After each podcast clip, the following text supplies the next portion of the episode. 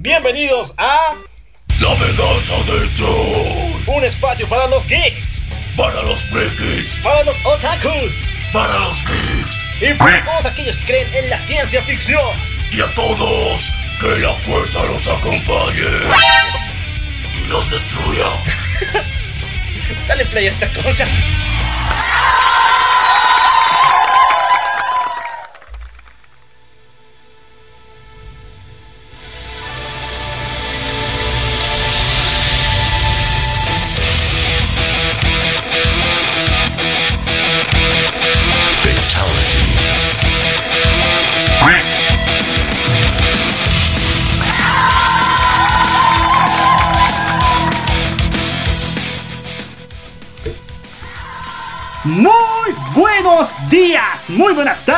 Muy buenas noches, buenos viajes trascendentales, buenas fumaritas poderosas, las 7 por si acaso.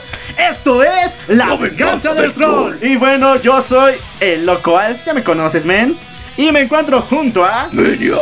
Y bueno, esta semana y también la anterior estuvimos llenos de actividades. Vamos a empezar mandándole un abrazo y un beso enorme a todo este mega evento que fue el Cosplay Day, ¿verdad? Bueno, el Cosplay Day nos recibió con los brazos abiertos en el departamento de Cochabamba, Bolivia. Fue emocionante, fue muy épico, lleno de waifus, como lo prometimos. Así que se viene un especial. Hicimos una trivia muy interesante, así que estén atentos a nuestra página de Facebook. Exactamente, la hermosa población de la ciudad de Cochabamba nos recibió con los brazos abiertos, nos dio comida, pero de tamaños descomunales. A ver chicos, que no viven en Cochabamba, de otras partes del mundo, vayan a Cocha y vayan a ese lugar llamado Punto de Encuentro, ¿verdad? Y pídanse el charquecán de 102 bolivianos. Les digo chicos, les va a encantar. Pero recomendación, no coman nada previo o no planeen eh, salir a cenar porque ese plato, ese platito, va a llenar su barriga para dos días. Y, también otra recomendación, no desayunen si van a ir a comer ahí, porque en serio van a necesitar espacio en su estómago para consumir todo este delicioso alimento. Y porque no, no solo se limitan a un exquisito charquecán, le sumas un pique macho, le sumas un ají de lengua, wow, qué delicia, en serio, eh, fue hermoso visitar la tierra cochabambina con sus delicias, con ese hermoso clima. Y en serio, gracias. Nos Y- llega el cocoro. Y una vez más, muchas gracias por invitarnos, por compartir con nosotros a todos los que trabajaron para el Cosplay Day, a todos los eh, organizadores. Excelente evento, me fascinó, ¿o no, Maniac? Sí, fue genial, en serio, nos divertimos bastante. Y hay pruebas de eso, así que estén muy atentos a nuestra página. Lo vamos a estar ahí poniendo un clip para que lo vean en la parte superior. Y nos venimos con muchas sorpresas después de esto. Y esto es muy importante porque eh, les recordamos en nuestro anterior episodio sabemos que el audio no estaba tan bueno como siempre se los presentamos en La Venganza del Troll. Pero tuvimos el especial sobre la familia Ingalls que, wow, en serio, nos llegó al cocoro. Quiero decir que no hemos hecho tráiler respecto a este programa que hicimos allá en Cocha. No teníamos tampoco los elementos ni tampoco mucho el tiempo para hacerlo así grande. Pero para hablar de la familia Ingalls tenemos que lavarnos la boca con jabón. Porque es una de las series más increíbles de toda la televisión. Entonces, eh, esta semana vamos a estrenar el tráiler oficial de todo este conversatorio que hablamos acerca de esta serie que nos rompió el corazón. Y lo más interesante y lo más genial es que gracias a todos ustedes, nuestros queridos oyentes, porque aunque no hubo trailer, igual lo escucharon. Entonces, en serio, me llega el cora que hagan este tipo de acciones. Y también hay que recordar que la anterior semana también tuvimos una entrevista con nuestro querido amigo Juan. Exactamente. A ver, quienes no conozcan a Wom, los vamos a presentar junto con él. ¿Por qué? Porque él es un artista nacional que ha trabajado con varios grupos de cómics. Entre ellos estaba trabajando con... Le- Legionario Comics. No, no, No. legendario, no, era... Astral. Ancestro Comics. Le mandamos un fuerte aplauso a este grupo de dibujantes increíbles, de estos maestros de la narrativa gráfica. ¿Por qué? Porque aquí en Bolivia son un representante muy grande y lo más importante es reconocerlos como se debe. Wong, un hombre de fábula, su trabajo impecable, pero al mismo tiempo un otaku y un eh, friki completamente de- in- invencible, a tamaño descomunal. Entonces, se los recomendamos, quieren conocerlo un poquito más, quieren conocer de su obra porque tiene más de una, muy genial. Y tenemos una dinámica, estén atentos a nuestra página de Facebook porque vamos a estar regalando ejemplares de lo que sería el cómic legendario para cada uno de ustedes. Así que lo que les recomendamos para integrarse más de esta dinámica, estén atentos a nuestra página de Facebook y también les recomendamos escuchar esta entrevista porque estarán muy relacionados. Exactamente, estén muy atentos, más que todo visualicen nuestro, um, nuestro espacio de historia de nuestra página de Facebook porque ahí van a encontrar más datos respecto a cómo se va a llevar a cabo esta dinámica para regalar tres tomos. Escuchen bien, tres tomos, celebrando también la San Diego Comic Con para todos nuestros amigos y de parte cortesía de Ancestro Comics y de WOW, nuestro fenomenal amigazo. Entonces, la venganza del troll con más sorpresas. Y bueno, vamos a cambiar el día de hoy un poquito el formato de lo que es la venganza del troll. Y queremos pedirles algo muy importante. Que si les gusta este formato que vamos a presentar el día de hoy, vamos a tener una encuesta en Facebook mostrando estas dos perspectivas, el antiguo formato y el formato del día de hoy. Ustedes en votación van a decidir cuál de los dos formatos les gusta más.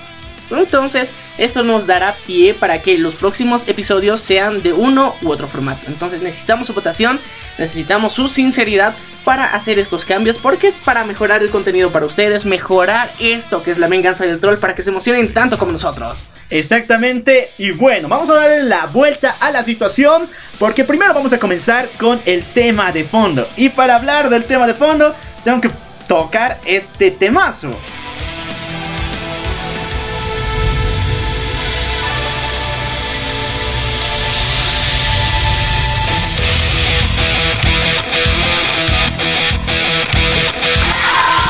Exactamente, el día de hoy lo prometido es deuda, lo dije hace un par de podcasts atrás.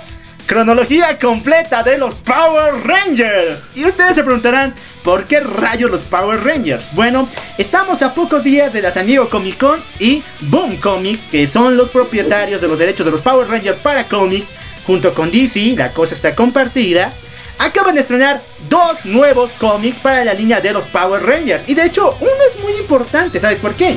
Porque está trabajando junto con Make a Wish, una de las eh, ONGs más importantes donde le dan la oportunidad a niños con enfermedades terminales vivir un sueño, es decir, compartir con ellos sus, digamos, sus momentos más alegres. Entonces, Make a Wish junto con Boom Comics acaban de lanzar a un nuevo Ranger en la línea oficial, es decir, en los Power Rangers originales de la primera temporada, llamado el Orange Ranger, Taylor Butler, el cual va a tener poderes increíbles y obviamente tiene una enfermedad terminal también. ¡Wow! ¡Wow! ¿En serio? ¿Vamos a tener el Ranger naranja? Esto, bueno, bueno, bueno, ya sabemos que ¿Qué pasa cuando se junta el rojo con el amarillo? Sale este personaje. Me encanta. Y eso es curioso, después te voy a hablar de eso. Y bueno, vamos a dar inicio a esta mega, mega cronología de los Power Rangers.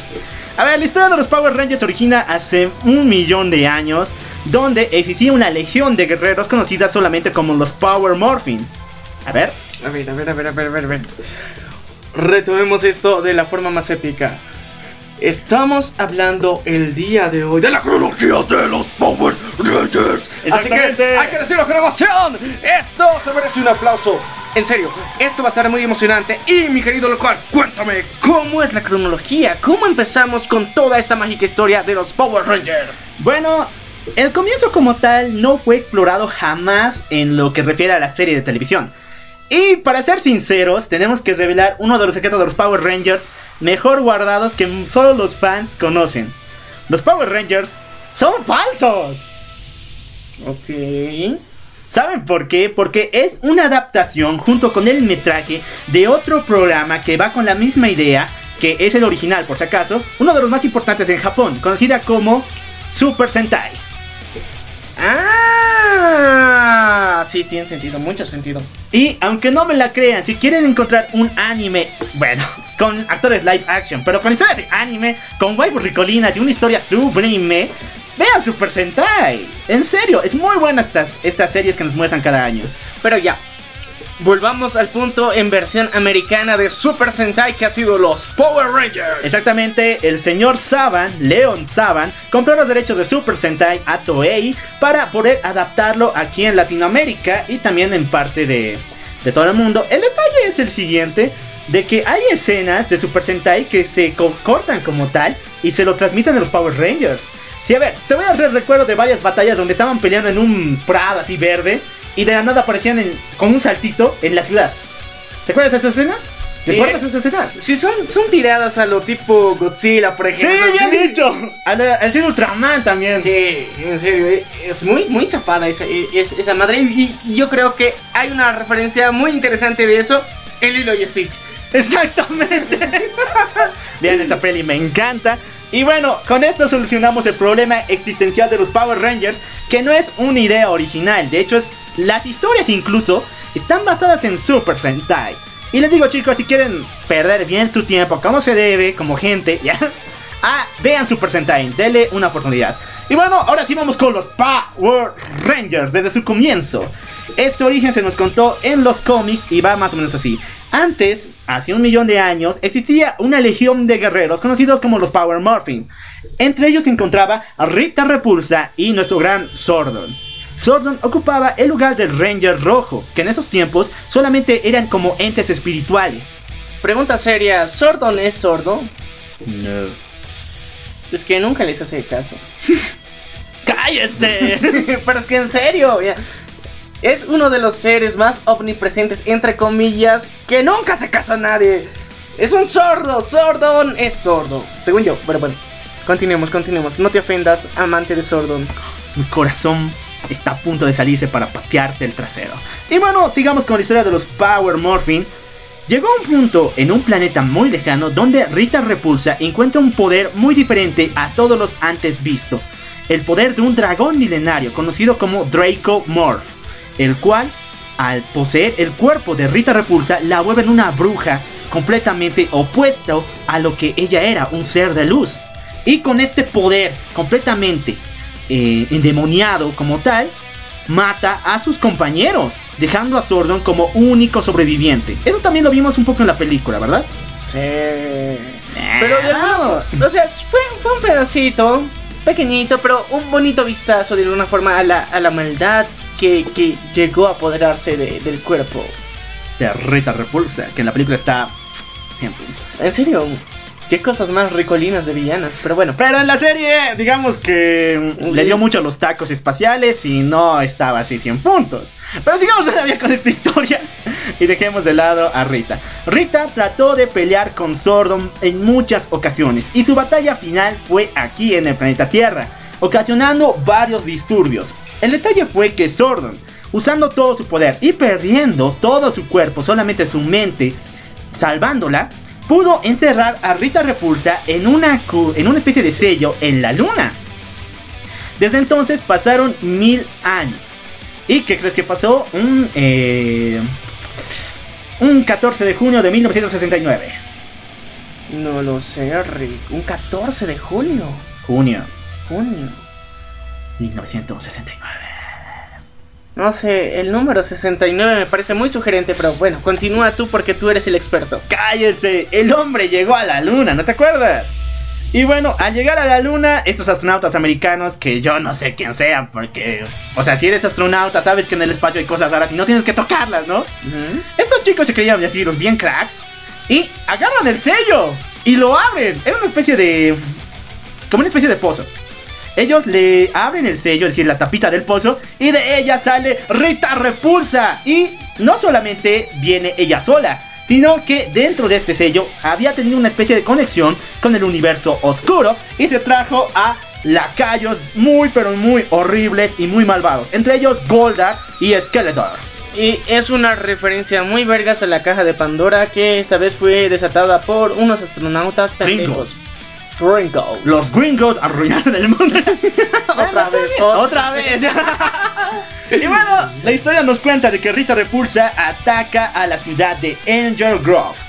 Y Sordon, que en estos tiempos solamente vivía en la Tierra como una mente, pudo programar en esos mil años a un androide llamado Alpha 1. Porque, o sea, en la toda de los Power Rangers existen como cinco de esos. y cada uno se muere de forma muy extraña y bizarra. Pero empezamos con Alpha 1. Él pudo programar a un androide conocido como Alpha 1 al cual le pide solamente una cosa. Reúne a 5 adolescentes con estilo y les vamos a dar los poderes que yo y mis compañeros teníamos. Ok. Entonces ahí es cuando nace nuestra primera generación de Power Rangers. Es decir, los Mighty Morphin Power Rangers. Y no me pregunten qué rayos significa Power Rangers porque ni Zoro nos explica por qué eligió ese nombre. ¿En serio? O sea, se llaman Power Morphin. Pero los Rangers... Pues que estaban en Texas. No. Dios sabrá por qué eligió el nombre de Power Rangers. ¿Cuál Dios? Sordon sabrá por qué. Ya, el detalle es que se forma este grupo tan increíble que empiezan a vivir aventuras. Prácticamente aquí vemos eh, la Silver Edge de los cómics. Es decir, los chicos tienen poderes, pero al mismo tiempo tienen que ir a la universidad, al colegio, tienen que vivir con su mamá. Y esta dualidad es lo que le gustó más al público americano, porque en Super Sentai no se veía esta dualidad. Solamente existían temas de alienígenas, de magia y eh, los chicos de Super Sentai. No había ni sus papás, ni problemas, ni el colegio. ¿Quién sabe de eso, no?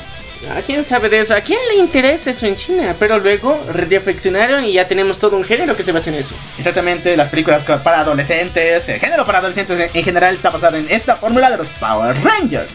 Y bueno, la historia continúa hasta un punto muy crítico para, nuestros queridos, para nuestros queridos Rangers. ¿Por qué?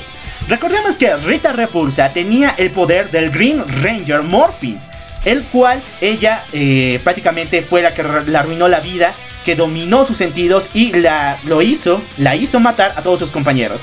Ok, ella, cuando está luchando con los Rangers, se le ocurre compartir el poder de este horrible dragón con alguien más. Y ahí es cuando conoce al Ranger más grande de la historia. Estamos hablando de Tommy Oliver.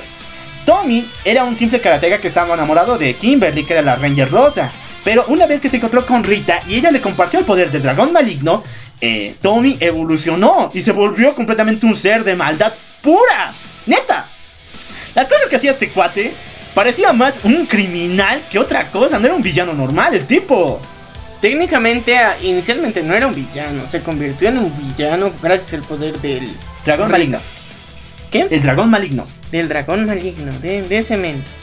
Y también tenía el poder de convocarlo por medio de una ocarina que vivía en su...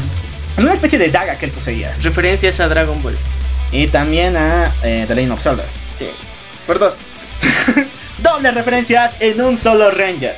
Bueno, como ustedes saben la historia, el Ranger verde, que en ese tiempo era Tommy Oliver con el poder del dragón maligno, es derrotado por los Rangers y se pasa a su bando. Poco a poco vemos una evolución de Tommy de ser el último Ranger a ser el capitán de los mismos.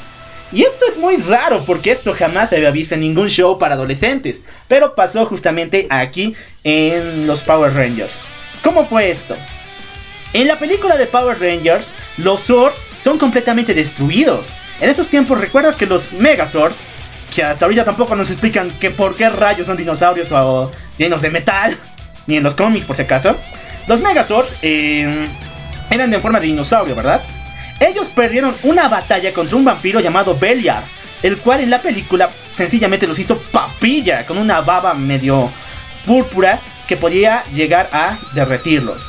Y Dios, fue un momento muy épico esta batalla contra Beliar, pero nos llevó a otro punto, y esto es muy extraño, porque Sordon nos dice que la única forma en que los Rangers pueden obtener nuevos Swords y nuevos poderes es en el camino del Kung Fu.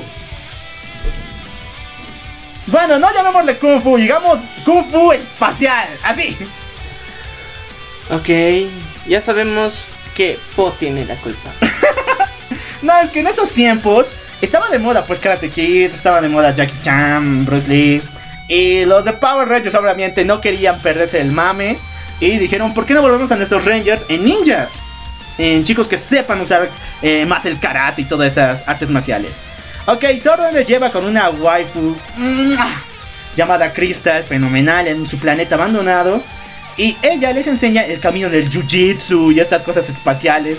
O sea, el karate espacial.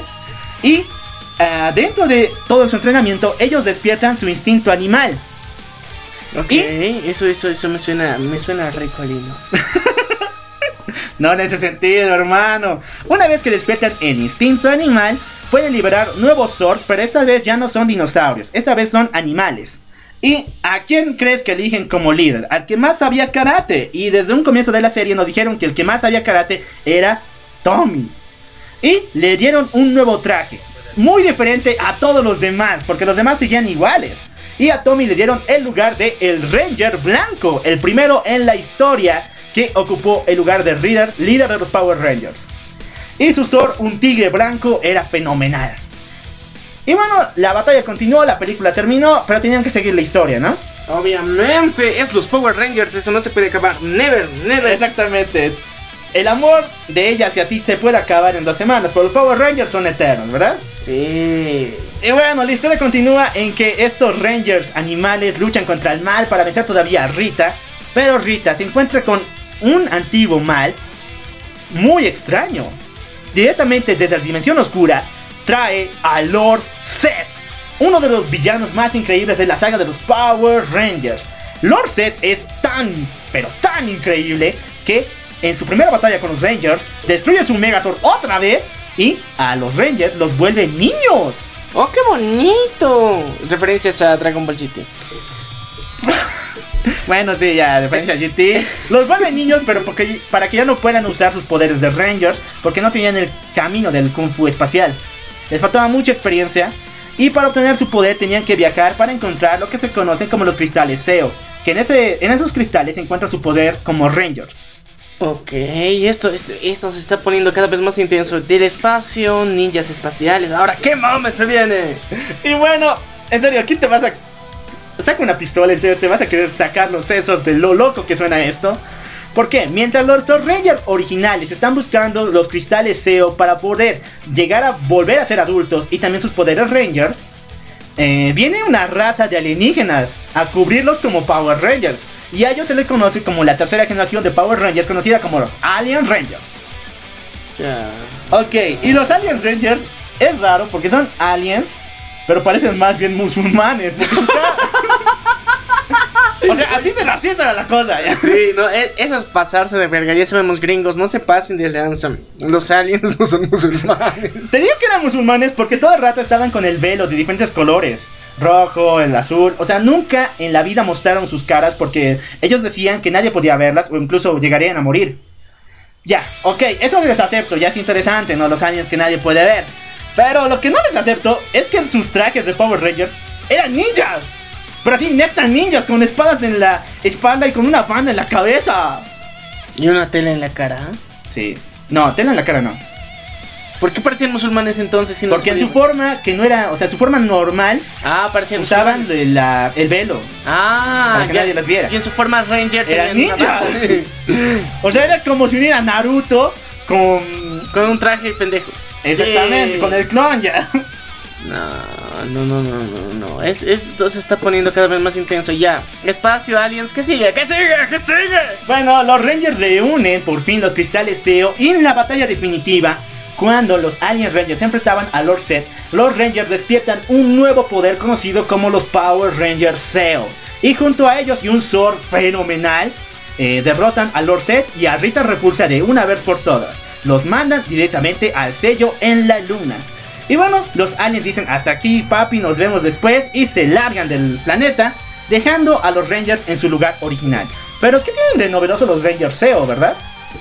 Los Rangers SEO, aunque nadie lo notó en su historia porque he leído cientos de comentarios de qué se trata esta madre, los Rangers SEO están basados en la mitología de diferentes culturas. Por ejemplo, teníamos la, la, esfinge de gas, la esfinge, teníamos eh, al Fénix, teníamos a dragones.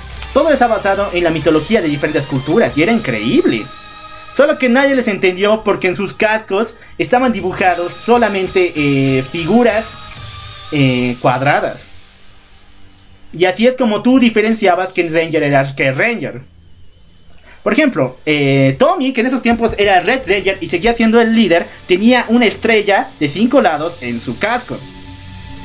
La... Ok, ya, ya, referencias a Belcebú ya me están poniendo en eso está aquí.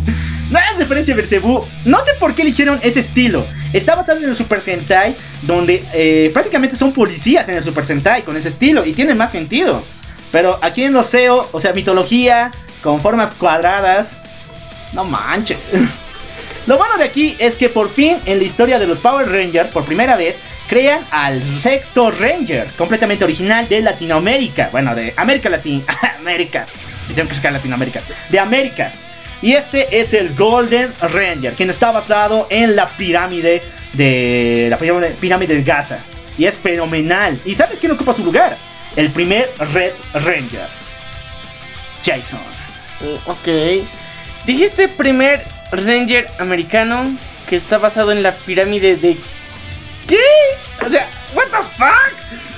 Así, así de rara es esta madre, pero su Zord era fenomenal. El Pyramid Zord era fenomenal. ¿Y por qué era latino? No era latino, era americano. Es que, ¿recordamos? Todos son gringos al fin y al cabo. ¿Qué demonios?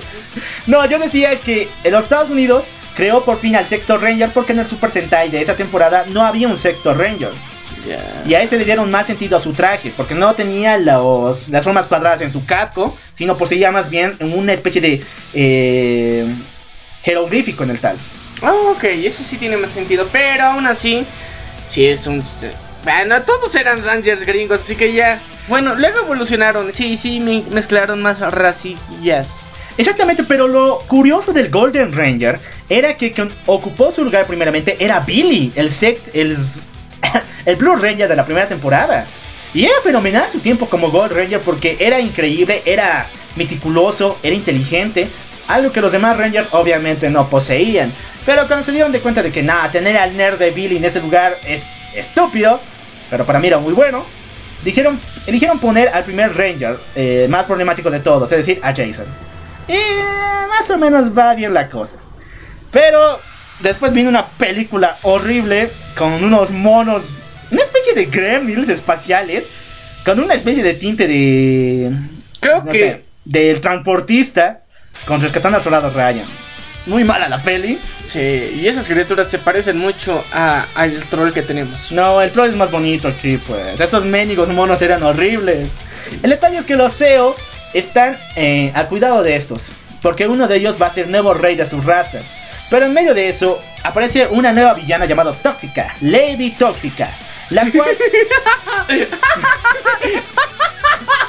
¿Me dejas hablar? ¿Me dejas hablar? Ya saben, muchachos, tu ex lo predijo los Power Rangers.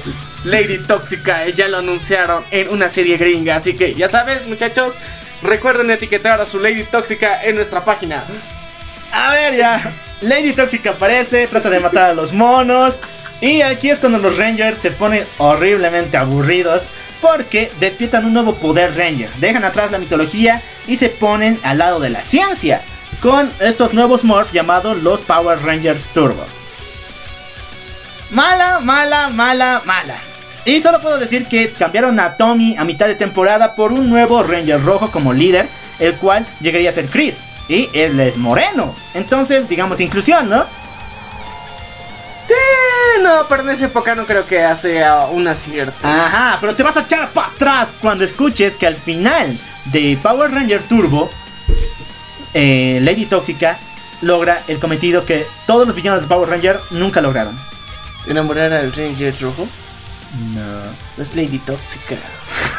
¡Deja eso! El objetivo que todo el mundo, todos los villanos querían. Separar a los Rangers. No, destruirlos y secuestrar a Sordon. Neta, el capítulo final de Power Rangers Turbo es apocalíptico. Ningún final se ha visto tan guaso y tan, o sea, what the fuck, ¿qué pasó aquí? ¿Por qué? Porque la mendiga tóxica ataca el cuartel de los Rangers, matando a Alpha 2, que en esos tiempos estaba ahí, y secuestrando a Sordon. Después vemos en el avance, bueno, en la siguiente temporada en Power Rangers en el espacio, que Sordon está como prisionero en la nave de una raza alienígena conocida como los Astronemas.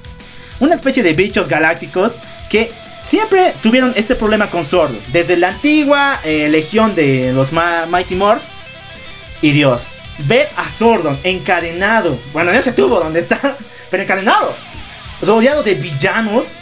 Es sencillamente épico, ¿verdad? Bueno, Sordon, ya te lo esperabas, buscabas que pase eso, en serio, era un anhelo de dentro de tu alma de al fin alguien te va a dominar a vos y no como tú les dominas a los pobres Rangers que hacen tu voluntad. Ay, qué malo con Sordon. Y No, bueno, en serio. Y todo es culpa de la tóxica de tu ex. No. Digo, Lady Tóxica. Lady Tóxica le entrega a Sordon a Astronema, la líder de estos mendigos insectos, pero alguien viene a hacerle la guerra. El último sobreviviente de la raza de los Neomic, llamado Andrew. Y Andrew necesita buscar a chicos con actitud, como hizo Sordon, para poder ayudarle en esta búsqueda, en eh, esta búsqueda implacable. Y Andrew elige a los Rangers de la generación Turbo para que sean sus nuevos compañeros. Y Dios, esta temporada fue épica, divina y fenomenal. ¿Recuerdas que en esos tiempos estaba, no? Esta moda de los viajes en el espacio. Sí. Bueno, esta temporada lo explotó, pero bien. Y el, el capítulo final, men. Ay, es para llorar, ¿por qué? ¿Tú creerías que después de tanto viaje espacial, tantas batallas, Sí, ya sabemos que espacio- esos porros les hicieron mucho efecto. Tú dirías que salvaron a Sordon, ¿verdad? No. Nah, ¿cómo sabes? Obviamente, con todo el esfuerzo de Andrew por poder salvar a Sordon, no lo logra. Y Sordon muere en esta temporada de una forma re fuerte y muy cautivadora. Y desde entonces Se los rompe Rangers... su pantalla. No. Entonces. Bueno, deja su forma como esa especie de cristal y toma una forma física y muere en los brazos de Andrew. Qué verso. Es muy denso. Y sabes, te vas a echar para atrás porque, neta, esta sí es una noticia, una de esas bombas que te queman en la cara. Te dije que la villana en esta temporada era Astronema, ¿verdad? Sí. Ok, Astronema también es una de las sobrevivientes de prensa de los Nobu. Y, aquí viene el punto, es la hermana de Andrew. Ok, ¿qué tiene de malo? O sea que en todo este tiempo Andrew contra Sonema eran enemigos mortales, en todo. Prácticamente se destruyeron los, eh, los dos al mismo tiempo, pero al final eran hermanos. Referencias a Star Wars. Y también a Naruto. no sé, referencias a todo, pero muy, muy bueno. El capítulo final es sencillamente fenomenal. Y bueno, dijeron, ¿y cómo vamos a ganar más plata aquí?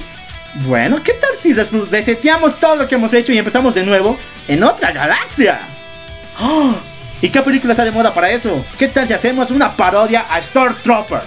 Sí, vamos a hacer parodia a Star Troopers. Y así es como inició una de las sagas más increíbles y en mi opinión una de las mejores. El tercer top, en mi top, estamos hablando de Power Ranger, la galaxia perdida.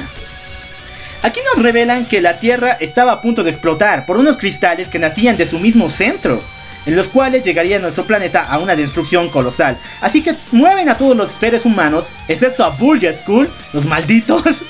O sea, ellos se murieron en unas naves gigantes llamadas arcas y las llevan en, ah, por el universo para buscar un nuevo planeta. Referencia a Wally. También. Estamos hablando de 30 años de diferencia, no manches. Pero tal vez ya había escrita la historia. A ver, no lo Ah. sé, Rick. Pixar tiene sus secretos. Sáquese. Lo importante es que tiene que ver mucho con esta, con esa serie, con esa película que es esta, eh, Star Troopers. El detalle es que uno de los líderes militares, conocido como Leo, pierde a su hermano en el campo de batalla, pero de una forma épica, muy buena, que me salen las lágrimas. Bueno, el planeta Tierra iba a estallar y estalló, pero con ella se liberaron las seis gemas del infinito. ¡No, mentira! Los seis, eh, las seis piedras sagradas las cuales recurrían a los poderes divinos de la Tierra. Y estas son entregadas a los Rangers de esta estación espacial para que sean los nuevos defensores de la tal. Y Dios, esa temporada fue muy buena, ¿sabes por qué? Porque tenían trajes espaciales y se parecían a Iron Man. No, tenían trajes que se basaban en sus animales. Otra vez. Ya. Neta, odiamos esa parte. Bueno, no es mal. La verdad, yo te digo que eh, a mí me encanta que se transformen en esos animales, en estos ah, animatrónicos técnicamente que son. Se ven, se ven geniales, pero a veces habían unas mutaciones medio raras en medio de eso, porque el, el robot no conseguía el parecido al animal que tenía que ser, y eso era, ¿qué? O sea, ¿what the fuck? Exactamente. Y bueno, lo más rescatable, aparte de los excelentes capítulos, es que el hermano, ¿te acuerdas del hermano que murió, verdad? Sí. ¡Está vivo, man! Sí. Y los alienígenas le lavaron el cerebro, de hecho. Y hay una escena muy, pero muy fuerte en esta. Que Dios, los niños se habrán traumado en esos años. Donde le meten un insecto por la nariz, que llega hasta su cerebro y lo domina. Wow, una referencia más a Alien. Exactamente, dame esos 5. El octavo pasajero estaba presente en este, esos Power Rangers. Y él se vuelve en lo que se nos conoce como el eh, Rhino Knight, el caballero Rhino. Y fue épico su aparición en todos los Rangers. El detalle fue que al final se volvió bueno, pero cuando los aliens atacaron la estación espacial donde vivían millones de personas, se tenía que sacrificar la estación para sobrevivir y llevar a todas las personas que vivían ahí a otra. Y tenían que sacrificarse una persona para poder realizar toda esta operación. La Ranger Rosa, mi querida Sally, murió sacrificándose. Ok. En toda la historia de Power Rangers jamás ha muerto un Ranger, neta. Pero esta fue la única que se tomó la licencia para hacer este momento tan épico. Era de tus primeros waifus, ¿verdad? No manches, podías matar a Leo, ese ni caía bien a nadie. Pero ahí estaba, tienes que matar a Sally, mendigos. Y después reemplazarla. No manches, mendigos Power Rangers, no tienes respeto por las waifus. Sí, pues viejos, que también viene esa herencia de Lady la Tóxica, entonces ya sabes, tienes que reemplazarla después. ¿Qué, qué más te queda? Ah, bueno, sigamos con la historia de los Power Rangers. Salvan el universo, derrotan a esta raza alienígena y encuentran un nuevo universo donde vivir. El cual se abre en un portal y ahí es cuando termina esta saga. No nos muestran a qué planeta fueron, pero dijeron que era habitable para la humanidad. Ok, dijeron, nos ganamos plata, ¿no? Aquí llueven los billetes. ¿Qué podemos hacer para que esta historia continúe? Ya sé, ¿qué tal si reseteamos todo y volvemos al planeta Tierra? Digamos que nunca se extinguió. Ok, pero ahora ¿qué vamos a hacer? Ya sé, como está de moda Spawn, Constantine, metamos demonios en la historia y magia y todo eso. No, ¿tú crees que es muy oscuro, no? Entonces, ¿qué tal esto? Hagamos que los villanos sean demonios, pero que los Rangers sean rescatistas. Saben que ese complejo de los bomberos rescatando a demonios es muy raro, en serio. Neta, ni Spawn ni nadie se le ocurrió al- algo así tan fumado. Ya saben, sabemos que, el- que los guionistas de Power Rangers se metían en unos viajes que incluían a los Power Rangers, unos viajes en, en el tiempo, espacio-tiempo densos, pero yo creo que es medio que un fetiche de un bombero que al mismo tiempo tiene que salvar y defenderse de demonios y es como que, yo te digo, es la vida de, de ¿qué se llama? De estos strippers masculinos que... eh, se deslizaban a través de un tubo y al mismo tiempo tenían que recoger el dinero que venían de sus clientas y al mismo tiempo las detestaban, así, ¿entiendes? Tiene una. Bueno, aunque no lo crean, Power Ranger a la velocidad de la luz, como se llamó esta temporada, es buena, pero de principio a fin. Aunque parezca raro que los bomberos luchen contra demonios en todo sentido, es una de las temporadas más satánicas que he visto en mi vida. De hecho, es una de las series más satánicas. Si creían que Sabrina, la bruja adolescente, la de Netflix, tenía full contenido fuerte, así, bizarro, oscuro, vean Power Ranger a la velocidad- a la velocidad de la luz, van a ver que esos tipos son buenos. Sí.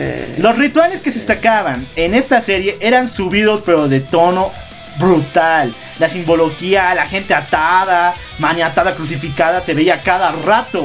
Oye, esto me interesa, cuéntame más. Bueno, en el Super Sentai sí era eh, una especie de una especie de legión de magos contra los demonios y era muy fuerte, de hecho mucho mejor que Power Rangers, pero digamos que aquí se tomaron muchas licencias. Y una de las más importantes fue crear al Ranger de titanio. Es decir, todos los Power Rangers en esta temporada tenían poderes referidos a los metales. O había el Ranger de oro, el Ranger de platino, el Ranger del uranio, así poco a poco. Y era genial todos sus poderes. Pero el Ranger de titanio era el más poderoso entre todos. Y era el hermano de eh, la Ranger rosa. Pero te vas a echar para atrás cuando sepas que es un doble agente. Ok. ¿Será por su aleación?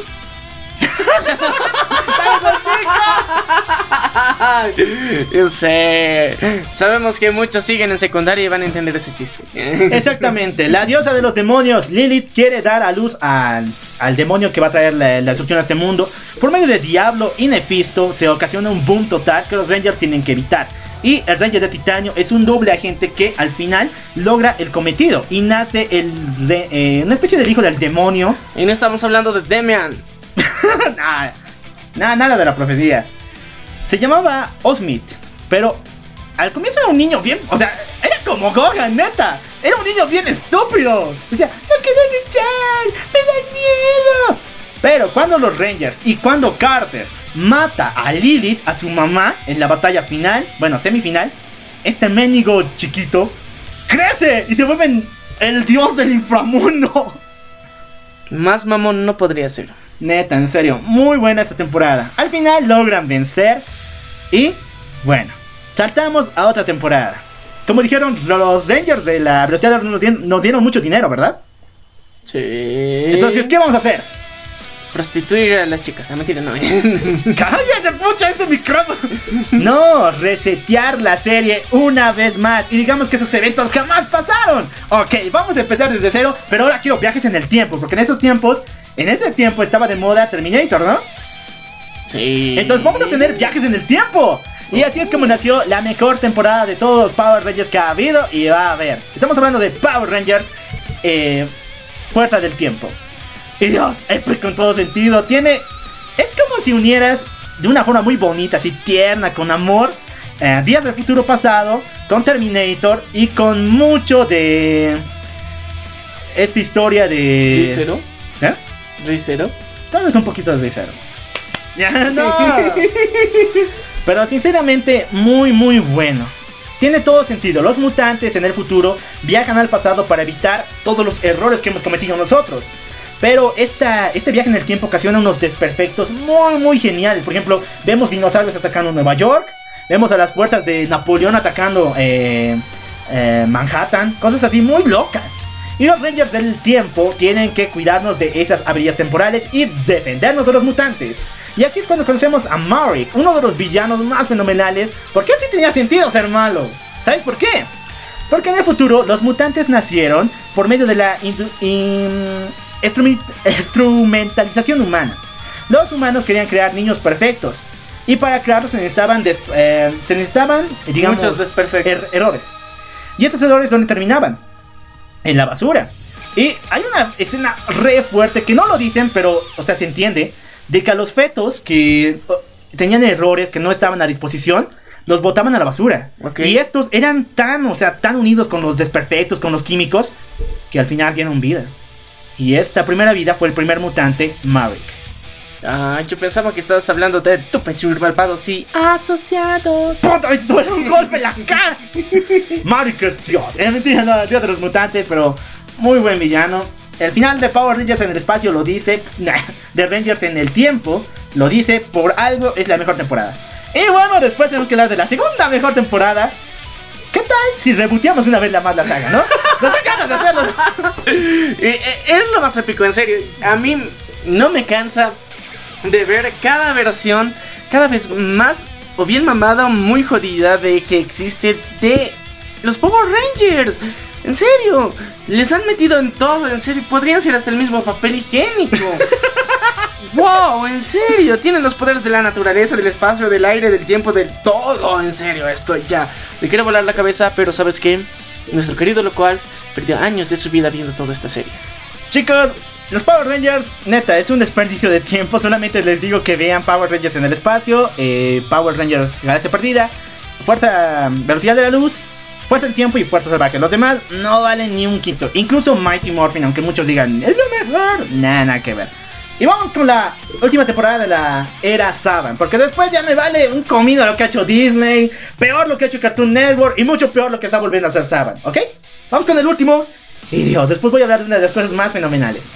Eh, vamos con el último que es la segunda mejor temporada de Power Rangers en la historia. Hablamos de Power Rangers Fuerza Salvaje. Cuate, ¿qué tal si unimos a Harry Potter con Greenpeace? Ok, esto va a estar muy interesante. Yo creo que va a ser un hipster. Un hipster mágico. Exactamente, pero bueno, en esos tiempos estaba de moda luchar por el planeta, ¿no? O sea, no era tan malo como hoy en día.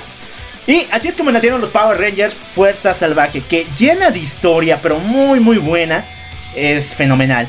Eh, en la Tierra existe un... En hace mucho tiempo, en el, cuando había la antigua Pangea como tal, había un continente mágico llamado Animalia. donde guardianes como hechiceros muy poderosos estaban a cargo de cuidar a unos seres llamados los Loco Zords. al. Mira. ¿Yo estaba entre ellos? Sí, puede ser. ¿eh? Ah, sí, mis poderes mágicos todavía siguen en aumento. Es que- Nadie me gana en el Wizard Unite. Es que viene de Animalandia, ¿qué era? ¡Animalia! ah, yo sé. Ya, pero bueno. ya. Lávase la boca con jabón porque hablamos de la segunda mejor temporada de los Power Rangers. Bueno, existía un continente mágico conocido como Animalia, donde hechiceros muy poderosos estaban a cargo de su cuidado. Y Pero, entre ellos, Doctor Strange.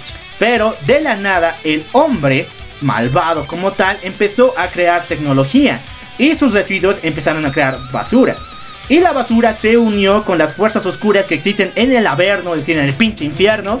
Y de ella nacieron unos mutantes hechos de basura, conocidos como los Zorks. Oh. Los Zorks tenían poderes mágicos también y hicieron una guerra interminable con los Rangers y con la gente de Animalia. Hasta tal punto en que un héroe legendario fue a la bobería de los Zorks a robar su poder más poderoso. Y esta era la máscara de lobo. Un artículo tan diabólico que al ponértelo te convertía en uno de los seres más poderosos llamado Senaku. Pero no había vuelta atrás. Automáticamente te volvías en un hombre lobo, pero muy chévere. Con armadura y con sword incluido. Wow. Este héroe legendario- Estas referencias. ¡Ah! Esto es. A ver, Harry Potter. Ya, eh, esta historia continúa en que este héroe legendario, conocido como Merrick, derrota a todos los Zords, o incluso derrota al rey de los Zords, uno de los máximos villanos de todos los Power Rangers. Pero, ¿qué castigo tuvo que hacer? Sus amigos tuvieron que sellarlo en una lápida a la luz de la luna llena, para poder cuidar al mundo de su poder tan diabólico. Pasaron muchos, muchos, muchos, muchos, muchos años y se eligieron a los nuevos protectores hechiceros supremos de eh, Animalia. Pero tú te preguntarás, ¿y qué pasó con Animalia, verdad? Bueno, Merrick, para poder salvar ese continente mágico de la gente, o sea, la gente cochina que bota basura, tuvo que elevar la isla hacia el cielo. Ok, una mezcla con lo que sería el reino prohibido. Interesante. Exactamente, muy bueno, muy bueno. Y recordemos que aquí también vivía nuestra waifu, la princesa, ah, la princesa Lía. O sea, no sé cómo poner mi corazón porque, neta, si te gustan los isekais, esta es tu waifu, esta es tu temporada de los Power Rangers, neta. Tierna, dulce, inocente, pero muy valiente, la princesa Lía estaba enamorada de este guerrero legendario llamado Merrick, pero tuvo que perderlo y tuvo que viajar en Animalia hacia el cielo y se quedó dormida por años hasta que se eligieron a los nuevos Power Rangers. Aquí vemos una evolución completa del Ranger rojo llamado Cole, el cual nos cuenta que el amo Orsor de sus tiempos es el quien traicionó a sus padres y también los mató. Entonces nace esta entre- enemistad entre voy a buscar as- al amo Orc y lo voy a matar y todo eso. Pero, si las cosas no eran fumadas así, guaso, te vas a fumar más. ¿Por qué? Porque Dios también aparece en esta serie. Oh, Jesus, llegaste al fin. No Jesus como tal, este dios de la magia se conoce como Animus, el cual viene en forma de niño para poder descubrir a las personas, enseñar el bien. Pero una vez que se entera que el ser humano es cochino, lanza basura y o sea, le importa un comino todo, condena a los Rangers. Les quita los poderes y los Zorgs. Hasta tal punto donde se ve obviamente que los Rangers van a perder contra los Zorgs. O sea, pareciera que Dios diera su veredicto final y que la Tierra ya le importara un bledo. Qué bonito. Exactamente. Y después vemos cómo los Rangers luchan para que el nuevo Animus les devuelva sus poderes. Y Dios, muy, muy épico en todo sentido. Y aquí te vas a echar para atrás. ¿Por qué? Porque Merrick, el guerrero legendario que salvó el mundo, vuelve. Pero en la forma de Senaku, como uno de los villanos más poderosos de los Power Rangers. Ok, ¿por qué es tan poderoso? Bueno, tiene el de Predator Sword, que son los tres eh, swords más poderosos que de paso tienen una segunda forma. Tiene el control de la luna. Tiene el control de las sombras. Está muy mamado. Muy mamado. Pero después llega la princesa Lía con un besito, así que cualquiera le puede quitar el demonio dentro. Medic se vuelve de vuelta humano y se une a los Rangers para luchar. Por eso les digo que si les gustan los Isekais, este, esta temporada les va a fascinar. Y bueno, esta historia termina con una batalla muy épica entre todos los Zords o incluso unos que ni siquiera hemos visto en nuestra vida. como el Sol Caballo, el Sol Pavo Real. Dios, en serio, era loco ver tantos Zords juntos. Peleaban contra el mismísimo dios de la maldad, el Amo Zorg. ¿Qué no era el bueno, Zorg? No, Animus era bueno. No, no el Amo Sol, Zorg. El malvado. ¿Que no, que no muere? No. Ah, sí, es un universo paralelo. En aquí sí. Sí, Ah, no, me estoy confundiendo con Sordon. Ya, Te voy a golpear ahorita. Ya, pero bueno. Y justamente has dado en el clavo. ¿Por qué? Después de decir, los vamos a rebotear, los vamos a rebotear, los vamos a rebotear, me cansé de hacer reboteos. Vamos a hacer tres capítulos, tres medios capítulos, donde nos expliquen que toda esta cronología no, digo, sí servía para algo. Y todo está unido una vez más. Ok. En esos tres capítulos llamados eh, Los Power Rangers conocen a, la, a los Power Rangers del tiempo y Rojo por siempre, aparecen todos, todos los Rangers de todas las épocas. Incluyendo las tortugas ninja. Esos no, solo tuvieron un crossover. Ah, Tienen, no tienen que perderse esos tres capítulos porque son re buenos. Volver a ver a Maverick unirse a los Rangers de paso y ver a todos los Rangers unidos fue fenomenal. Y aquí es donde termina la cronología, pero voy a dar la noticia más triste de todos los tiempos. Porque esta idea de unir a todos los Rangers daba plata y Saban quería hacer una serie donde por fin se reúnan todos los Power Rangers en uno solo. Y te digo, esto iba a ser los Power Rangers Civil War antes de que se estrenara Civil War. ¿Sabes por qué? Hablamos acerca del proyecto Power Rangers Exa. eh, ¿Cómo se llama? Hexagon. Hexagon. Power Rangers Hexagon iba a ser una organización tipo Shield controlada por los Power Rangers donde podían por fin ver dónde habría monstruos y mandaban equipos para que pudieran detenerlos. Todo el mundo iba a estar cuestiona- eh, protegido por esta organización. Hasta tal punto que Tommy, el Ranger más poderoso, ¿recuerdas, no de Tommy? Iba a ser el líder de tal. Pero tanto poder tendría que se corrompería por esto. Y poco a poco él se volvería en el villano de los Power Rangers. ¿Y qué pasó? La rata vino, compró los derechos y todos nuestros planes, todos nuestros sueños, los mandó a la mendiga basura. ¿Y sabes qué hizo? ¿Qué hizo? ¿Qué es lo peor que hizo en todo esto? Sé que. Sé que. Ustedes aún no lo perdonan. Bueno, de las personas ya que, que ya tienen un recorrido tan amplio como el Loco Alp, sé que no los perdonan que hayan sacado tantas, tantas, tantos reboteos de universos paralelos tan malos, en serio. Las peores son de Disney. Power Ranger eh, Operación Overdrive, Power Rangers eh, Fuerza Mística que de paso es de la magia, o sea, mal. Power Rangers Jungle Fury. Todas sus temporadas de Disney están mal, incluyendo SPD. Y me estoy jugando la cabeza con esto. Después vino la era Neo Saban. El señor Saban volvió a tener los derechos de eh, Power Rangers y la fregó peor. No voy a hablar de Power Rangers Samurai y mucho peor de Power Rangers Megaforce que son horribles. Hasta tal punto que Cartoon Network hoy en día tiene los derechos y la está arruinando pero el doble. Duras palabras por el loco Alf. Yo creo que sé que hay muchos por ahí amantes de los Power Rangers que le quieran romper la cara y les avisamos algo muy importante. Muy importante, que próximamente estaremos participando dentro de un evento donde lo podrán ver en persona y escupir si quieren. Esto será hermoso. En serio, me emociona tanto. Pero en serio, ¿por qué, por qué demonios arruinar tanto un- una bonita cronología que al final tenía todos los cabos ya atados? Exactamente, con esos tres capítulos todo tenía sentido prácticamente. A ver, cuéntanos por qué tenía sentido, porque en serio, necesitan saberlo. Sé que yo de primera mano ya lo sé, pero es que es necesario que ustedes lo A ver, conozcan. vamos a hacer la teoría Hexagon, como se le conoce. Recuerden que les dije que en Power Rangers, en el espacio, una raza alienígena conocida como los Astronemas estaba invadiendo eh, el planeta Tierra.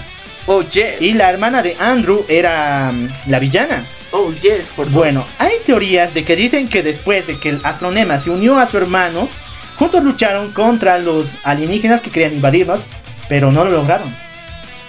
Y de estos residuos de la batalla nacieron esos cristales horribles que muchos años después, muchos años después, destruirían la Tierra. Ok, ya tenemos una, una alianza entre ambos, ¿verdad? Ok, Después de destruirse la Tierra, obviamente con la tecnología alienígena de Astronema, porque yo no, ni, le entendería por qué los humanos tendrían naves, ¿no? Con la alienígena, alienígena de Astronema, los seres humanos pudieron ir a colonizar nuevos espacios. Y cuando llegaron a su nueva Tierra se dieron de cuenta de que esta tenía un aspecto medio raro. Existía la magia. Porque recordemos que hasta ese entonces todo era aliens, hechizos medio raros, pero todo tenía que ver con aliens.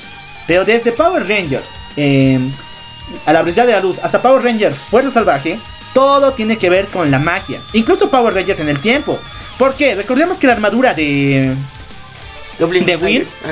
La armadura de Will es de un caballero legendario. Que igual tenía conexión con la magia. Goblin Slayer. Sí, el Goblin parece más bien el Goblin Slayer. Ya, ya, ya. Pero todo tiene que ver con la magia. Entonces los seres humanos que sobrevivieron en Power Rangers, en la galaxia perdida, viajaron a otro universo donde existe la magia. Y obviamente que tuvieron que adecuarse a, a tal manera con la ciencia, porque no comprendían la magia como tal. Ni tampoco tenían los conocimientos de Animalia, porque Animalia en esos tiempos era invadida por sus propios demonios, como son los Zords. Entonces tuvieron que crear su propia tecnología y se armaron y lo que vimos en Power Rangers eh, a la velocidad de la luz.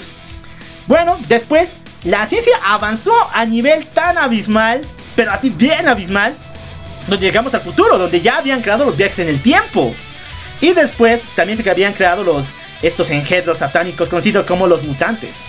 Pero en medio de esto, la naturaleza sufrió mucho, lleno de basura, lleno de residuos, donde volvieron a nacer estos sentimientos malos del infierno mismo, de los demonios. Escucha bien, los demonios.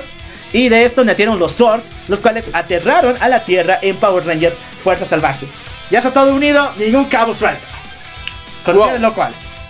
Cortesía del Locual y de la venganza del troll, le hemos traído la cronología de 1. Power Rangers, cronología oficial, original, y no la verdadera basura que nos trajo Disney y Cartoon Network. Así que agradezcanselo al Loco Alf con un hermoso like en los comentarios y también en nuestra página de Facebook. Y yo creo que para muchos de ustedes han despejado todas estas dudas porque es un enredo, la verdad. Yo me confundía demasiado con todo lo que pasaba dentro de los Power Rangers porque era de por qué en este están en el espacio. En lugar de aquí, ¿por qué existe Animalandia? Bueno, ¡Animalia! Ya, yo le decía, sí, lo siento. Lo siento, querido lo cual. Sé que es tu tierra natal. Pero bueno, continuando con la historia. Vemos cómo todo esto está unido. Realmente hay un universo detrás de todo esto. Y lo han hecho de una forma tan épica que luego no había forma de mejorarla. Que la tuvieron solamente que cagar y cagar y cagar. Pero bueno. Esto ha sido la venganza del troll trayéndoles la cronología oficial de lo que es Power Rangers. Exactamente, y si tienen más dudas, pregunten aquí abajo en los comentarios. Y si quieren que explique la cronología de la era Disney y la era de la Neo Saban, pónganla aquí abajo, aunque me va a doler mucho. Pero ustedes mandan, ustedes son el cliente. Y bueno, también, ahora sí, ya. Les queremos aclarar un punto, que si es que les ha gustado este nuevo formato en el que primero hablamos del tema de la semana y luego recién vamos a dar ahorita las noticias de la semana, nos den un, un botito de que nos gustó este formato. Las noticias primero o las noticias al final. Esa será la pregunta que será en la encuesta en nuestra página de Facebook.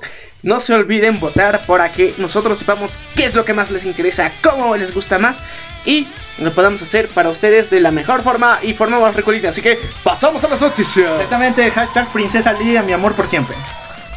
Neta era buena. Y ahora sí vamos a cambiar de ámbito. Empezamos primero con los cómics. ¿Por qué razón?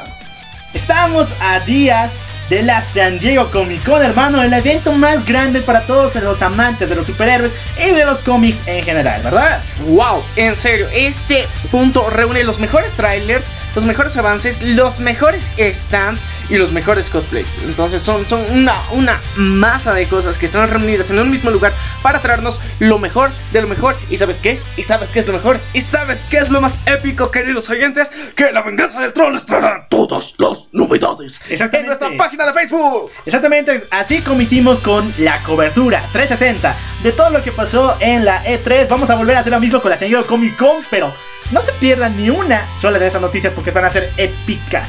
Vamos a comenzar primero con el desglose de las noticias. Empezamos diciendo que Netflix quiere adaptar el Sandman Universe, es decir, los cómics de Sandman. Y esto me llena el cocoro, en serio. Neil Gaiman, querido Dios. Ah, mentira, no. Ah, Eh, no, pero bueno, el señor escritor más guaso que ha generado todo este universo de Sandman. Y, y en serio, ay, Morfeo, te, te amo. Pero en serio, porque me, me encanta dormir. Bueno, esta historia estaba, estará basada principalmente en The Sandman Overture, que prácticamente es el viaje para encontrar la existencia misma y la razón por la cual vivimos. Muy, muy psicodélica la cosa, pero yo espero, sinceramente, que no le metan el, el estilo Netflix. Neta, Sí. tiene que ser poética esta cosa. No tiene que ser llena de violencia y nada de eso, porque lean el cómic de Overture. No tiene violencia, no tiene sangre, pero te hace helar el cuerpo. Es buenísimo, en serio. Si quieren entrar en el mundo de los cómics así profundos, densos, que te quieren conmocionar, lean Sandman, en serio, es una de las mejores recomendaciones del mundo que me lo van a agradecer en el alma. Y bueno, seguimos todavía con las noticias y tenemos que dar malas, malas noticias.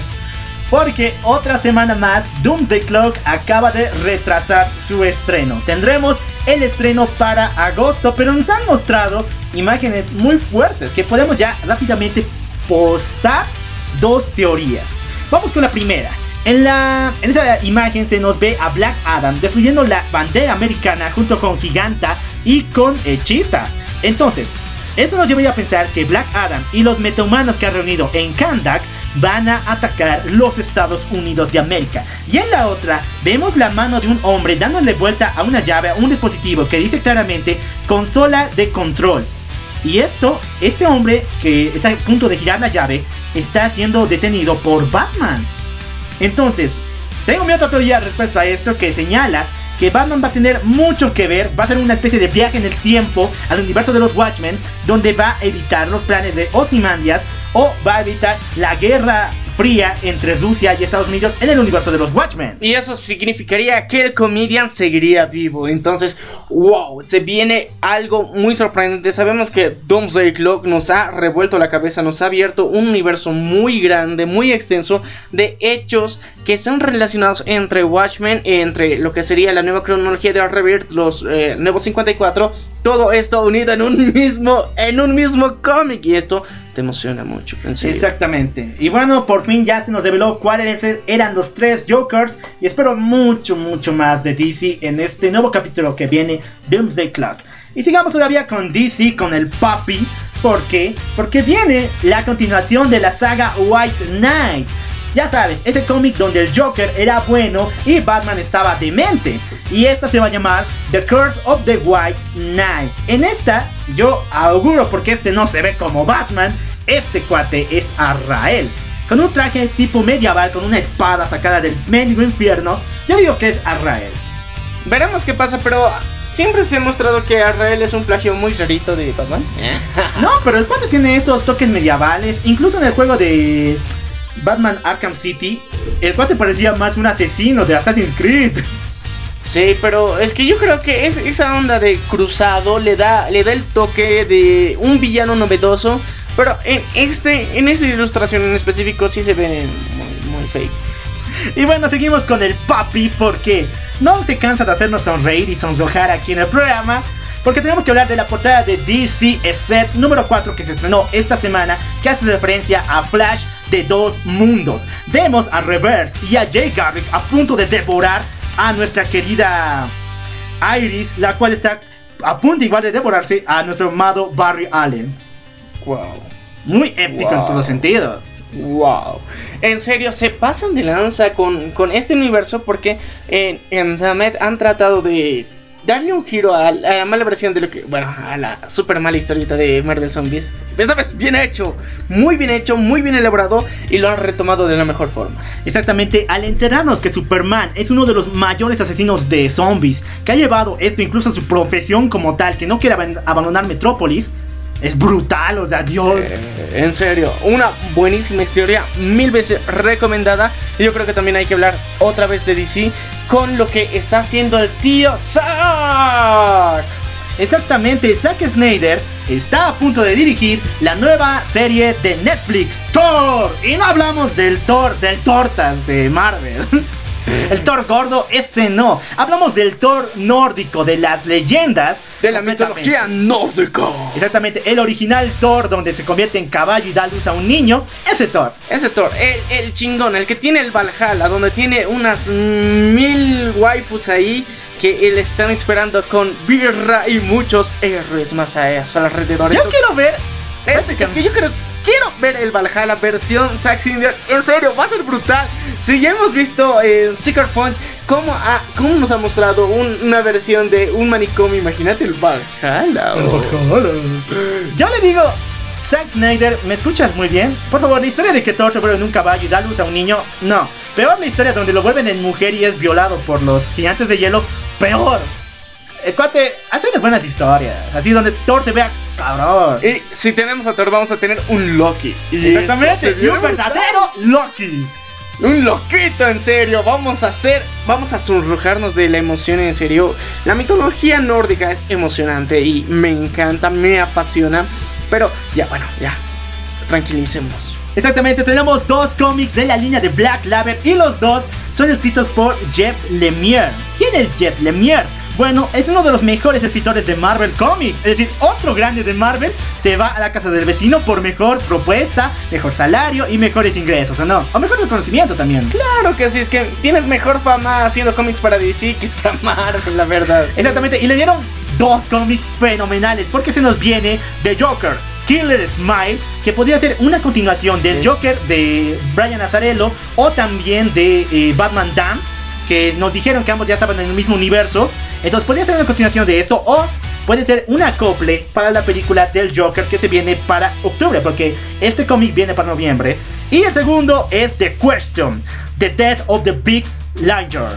Y Dios, esto es fenomenal. Si no saben quién es The Question, él junto con Phantom Stranger y Pandora conforman lo que se llama la Trinidad del Pecado, villanos interdimensionales y mágicos que están eh, en cada evento desastroso de la humanidad. Hasta ahora nadie sabe quién es The Question. Se nos dijo que Pandora es, pues, Pandora, la que trajo la caja de Pandora. Phantom Stranger es Judas, el traicionero más grande de la historia. Pero ¿quién es The Question? The question. This is Dylan. Muy guaso. Pero espero que en este cómic, que es el primero donde él es protagonista, se nos revele todo este misterio. Y se viene una noticia aún más grande. Tenemos que emocionarnos mucho porque una criatura verde que no es nuestro troll Tampoco está regresando. Está regresando. En serio, lo amamos, lo queremos, lo respetamos. Y en serio, sus cómics son una locura. Nada se compara a sus cómics. Exactamente, la máscara vuelve con el número uno este año, pero el detalle es el siguiente. Eh, no es nada igual a la película, nada igual, porque en los cómics de la máscara hay sangre, hay violaciones, hay gente empalada. Dios, a estos cuates de Dark Horse no se les acaba la tinta cuando quieren hacer barbaridades completamente brutales, y les sale muy bien. Pero bueno, la historia, como ustedes, los fanáticos de la máscara, saben, eh, este asesino llamado Tex Avery robó la máscara y hizo una masacre, pero así grande. Y bueno, la máscara se la quitaron los policías, pero ahora va a caer en manos del original dueño, es decir, Stanley Ipkiss, quien esta vez está postulando a la alcaldía de Nueva York. Y todo el mundo está diciendo, si la máscara vuelve, entonces debe ser este asesino, Tex Avery, ¿verdad? Entonces, Stanley tiene que cuidarse mucho porque podría ser que la máscara se adueñe de él y sea el diablo quien maneje la ciudad de Nueva York. Wow, entonces es como ver a King Pink con una máscara, pero esta vez con unos poderes chingones, en serio. Exactamente, y el lema me fascina. O sea, es satánico, es fuerte. A ver, escucha. Voten por la máscara, hagamos verde América otra vez. Wow, en serio, sabemos que les gusta lo verde, tanto como Coca como. En ese sentido, no, o sea, volvamos a matar gente, empilemos los cuerpos, sí. Ya, ya, ya, ya. Pero aún así, es- esto es emocionante. Yo sé que muchos de ustedes se van a emocionar demasiado con lo que se viene. Wow, la máscara con una nueva historia, con un giro Y inesperado. con el dueño original. Sí, Dios, con el dueño- Amo a Stanley Ipkiss. Ese chico sí era muy bueno. Sí, en serio, ese sí tenía buen cocoro. hasta Exactamente. eh. punto. Y Eh, bueno, seguimos todavía con los cómics y aquí tenemos que bajar el sombrero, lavarnos bien la boca con jabón y no sé, rezar a la, a la meca que está por allá, porque esto se tiene que decir de la forma más profunda. Hellraiser, aquel que era de Vertigo Comics, vuelve de una vez por todas con el Hellraiser número uno, esto en el Sandman Universe. Bueno, para aquellos que no sepan qué es el Sandman Universe, prácticamente es otro sello oscuro de DC, así como es Black Label, pero este es más dedicado al mundo mágico. Les dije que DC tiene un mundo muy mágico, muy bien formulado y estructurado, y este es actualmente conocido como el Sandman Universe. Y es con relación a Sandman, obviamente, así que la emoción. John Constantine vuelve a casa. Por fin ya se hartó de sus viajes con la Liga de la Justicia, con los mendigos, con la Liga de la Justicia Oscura. Ahora vuelve a los cómics para adultos brutales en el universo de Sandman. Y bueno, en este cómic, John Constantine va a pelear en la guerra mágica más grande del universo DC. Hasta tal punto. Y no es contra Lord Voldemort. ¡Saca Harry Potter de acá! Hablando de DC. Bueno, aunque es medio raro, porque las referencias a Harry Potter están. ¿Sabes por qué? Porque va a llegar su, su estudiante, Tim Hunter, el Harry Potter original. O sea, neta, Warner, DC, no pueden pasar un minuto sin hablar de magia, sin meter a Harry Potter. Pero bueno, ya sabes que te llevan el cocor. La tía J.K. sabe lo que hace, sabe dónde meter la money y sabe a quién vender los derechos para hacerlo más famoso. Y bueno, John Constantine se va a enfrentar en esta guerra que incluso va a involucrar a los siete eternos. A muerte, a destrucción, a lujuria, a deseo, a todos estos demonios interdimensionales que han formulado el origen del universo eh, DC. Y bueno, sigamos con, las historias y ahora tenemos que hablar de Marvel, porque o sea, no está tan mal cuate. Eh, el guionista de John Wick, el señor John Farrader, acaba de unirse a la serie de Falcon y Bucky.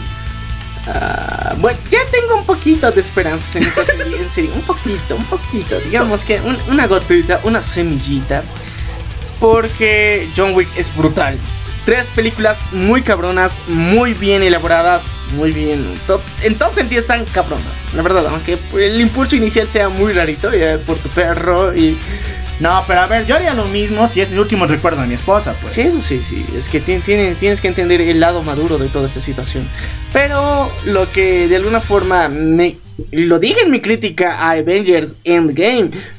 Que me cagaba ese final con Bucky. Que, que no le den el escudo a Bucky, le den a Falcon. O sea, yo te digo, no por un interés racial, no porque odie a Falcon por ser negro, sino por el tiempo que había pasado el Cap. Más ha pasado con Bucky que con Falcon. Exactamente, Es una un guerra. ¿Dónde no queda una guerra, chicos? Y eran mejores amigos antes de la guerra incluso, entonces yo, ay, no, para mí no me cabe muy bien cómo es esta situación, pero si es que él va a realizar, yo creo que va a tener un- una correlación con The Shield, con las nuevas aventuras que van a tener y nuevos villanos, obviamente. Exactamente, pero las promesas siguen ahí, siguen fresquitas. ¿Por qué? Se nos dijo, uno, que esta serie iba a ser la guerra por la supremacía y por el escudo. Una guerra no solamente contra villanos, como se estaba postulando el USA Agent, sino también entre Falcon y Bucky por el escudo. ¡Ay, por favor, las promesas están ahí! O se las lleva el viento. Se las lleva el viento y tienes una muy buena justificación con eso. Ve The Inhumans. ¡Cállese! Y la segunda promesa que nos lanzaron Mala serie, que, en serio. neta, me parece medio rara. Que querían que Falcon y Bucky sea una especie de Flash, el programa de Flash, eh, la serie de Flash, para Marvel. O sea, medio gay. No en ese sentido, sino que tenga que ver más con la ciencia, con Metumano, ¿Qué, ña, ña. qué lado de científico le ves a Bucky o Falcon? Técnicamente ni siquiera sabían de sus armas hasta que se las dan. Técnicamente son fuerza bruta y listo. Necesitan un cerebro detrás. ¿Cuándo has visto guiar una investigación a Falcon o a Bucky? Nunca. Bueno, Falcon yo sí pensaría, pero por algo también está la gente 13, es decir, la, la sobrina de Peggy Carter, Sharon Carter, igual se unió a la serie. Y esto me da mala bruma porque sé que va a tener una especie de bromance con Bucky o con Falcon. Ya sabes, sí sabes, es como la nueva Black Widow. Neta. Y espero que esta promesa no sea, queremos una serie original, no Flash de Marvel. Y queremos que le sea la guerra por la supremacía. Y bueno, tenemos noticias de Mortal Kombat, porque ya tiene a su primer eh, candidato, su primer eh, personaje ya confirmado, el cual sería el señor Joe Taslim, el cual dará vida a Sub-Zero. Nadie le gana a Sub-Zero. Bueno, yo creo que sí, porque ese chico tiene, digamos, un. Una especie de currículum un poco limitado, porque su máxima aparición fue en Rápidos y Furiosos 8, en el papel de Trek Boyne. Y ya, bueno. Hay que decir otra noticia también respecto a Mortal Kombat porque va a ser clasificación R, así que se viene con muchos fatalities, en serio, y estos 100% gráficos, a diferencia de los videojuegos que también son muy gráficos, pero esta vez en el cine. El detalle es lo siguiente, si quieren agarrar Nostalpacks, hagan los de la primera la primera generación, es decir, los del 1 o del 2, que son fenomenales. Pero si neta quieren hacer que esto sea un eh, festival de business así completamente gore, hagan los de del ex para adelante, porque esos sí son sacados de onda y wow. Así que tienen dos opciones o pueden unir las dos también. No sé, yo estoy esperando ver a Shiva, nada más. Ah, ya, yo Kiara. Kitana. Ya, creo que te confundiste, pero bueno. Kitana. Bueno, ahora sigamos todavía con eh, los cómics que ha lanzado Marvel. Tenemos primer vistazo a Absolute Carnage y también a Jars of the Brilliance 2 con el Joker como prota. Recordemos que en Jars of the Brilliance 1, Lex Luthor fue el protagonista y fue quien encontró a la madre del universo DC, mamán, mamán, la cual dio a todos los villanos superpoderes, pero así al nivel Dios. Y el Joker ya tiene sus poderes a nivel Dios. ¿Qué poderes tendrá este tipo ahora? Wow. No, es que, mira, cada, cada cómic que sacan individual del Joker nos trae una historia muy gore hasta cierto punto, muy sacada de onda, pero te, te, te llena. Podría pasar lo que pasó en Imperial Joker, donde el Joker roba los poderes de Mr. Mrs. Pickley y mata a Batman en todas las realidades posibles en cada página. Sí, Eso podría ser medio fenomenal de ver otra vez. No, no necesitas vivir de las glorias del pasado. Yo creo que en esta podemos utilizar una tortura psicológica más densa que, que con superpoderes del Joker. O Imagínate. sea, poderes de ilusión sería la cosa. Podría ser, y podría ser más interesante que el, el trauma que tenga Bruce Wayne sea la risa del Joker. Que cada vez que le escuche tenga una reacción. Uta, sería brutal. Bueno, se nos viene también Spawn 2000, eh, mejor dicho, 299. Y bueno, también para finalizar y con una noticia medio random, recuerden que en octubre se viene la casita del horror número 30 de los Simpson, la cual va a ser parodia a tres grandes historias. Primero, a la mosca, pero esta vez Homero se va a volver en un mono, el señor Tini. Segunda, la forma del agua, donde nuestro amado Kodos va a tener una relación, y yo espero que no sexual, con Selma Bouvier. Ay, no, no sé, esas cosas. Y la tercera que va a hacer que muchos fans se saquen las barbas y esperen que esto salga bien a Stranger Things. Ya, lo acepto, lo voy a ver. Y bueno, ya con esto finalizamos todo el avance respecto a cómics, a Marvel y a DC Comics. Y si quieres dejar tu comentario, déjalo aquí. Y vamos a pasar ahora al sector de anime. Y bueno, vamos a empezar. Neta, yo lo voy a decir porque si tú lo dices te va a doler el hígado. Ay, otra vez, ¿por qué? Sword Art Online acaba de lanzar el, el nuevo tráiler de su segunda Pasemos temporada de Ya me Alification. cansa Stuart. El cual se llama War of the Underworld. Y aquí obviamente vamos a ver la batalla de Underworld. Yo espero ver a las tres divinidades, es decir, a Sinon, a Asuna y a Lifa con sus armaduras divinas. Lifa. La cumpleañera del año pasado. Tiene mi número. Pero el detalle es que quiero verlas con sus armaduras divinas tipo los caballeros del zodiaco. Y bueno, sigamos todavía. Made in Abyss acaba de estrenar el trailer de su nueva película Rise of the Deeper Soul en 2020. Y ya saben, todos los furros de corazón como yo, vamos a ir solo a ver a nuestro trapito. Da, ¿Cómo se llama? Ni me acuerdo. Namachi. Nana- Namachi. Nanachi. Bueno, el chico, por si acaso. por si acaso, el lo cual censuró una parte del video de lo que sería del anime Wonderland, donde abrazaba muy cariñosamente a un trapito. Era Hideri, ¿qué más? Sigamos todavía con eh, el acontecer en los animes y se nos estrenó el trailer de Digimon Last Evolution que se viene en febrero. Y Dios, es muy bueno, pero no nos explican nada de qué se va a tratar esta película. Más bien se nos dice que va a ser el cierre a lo que fue Digimon 3. Pero yo digo, ¿qué cierre? Nos faltan responder varias preguntas. Por eso es una peli. Pero no manches, si solo Agumon y Tai van a ser los protas, yo no le doy la esperanza mucho. Bueno, sigamos todavía con el acontecer en el mundo anime y tenemos que mencionar a toda la manada de Isekais que se estrenaron esta semana justamente. Dios, tenemos cuatro Isekais ya en emisión. Es que es, es temporada, viejo. Hemos empezado una nueva temporada y lo habíamos venido anunciando también. Anunciamos la mayor parte de los eh, los animes que iban a empezar durante lo que sería el verano del 2019. Y en serio, ah, aumentaron ahora cuatrito más. Bueno, vamos a hablar de estos cuatro Isekais, pero rápido. Isekai Mao Retri. Un chico, un, el otaku de turno, se muere, esta vez atropellado. Se vuelve en su personaje de su videojuego, llamado El Señor Demonio. Y eh, tiene una Rem rubia, neta, una Rem rubia que hasta ahorita nadie sabe si es hombre o mujer. Y a una princesa Loli que tenía que matarlo. Ok, un Isekai menos. Isekai Cheat Magician. Si estabas harto de Kirito y querías que tuviera poderes mágicos, ahí está tu cuate, que junto a su Asuna, que también es llevada de otro universo, van a luchar por la magia y la verdad. Eso ya ha pasado. Vamos con el que hizo volar las redes sociales. Neta, y aquí tengo que dar mi opinión. Diciendo, chicos, otakus del mundo, si siguen diciendo estupideces, van a parecerse a los Marvel ratas. Neta.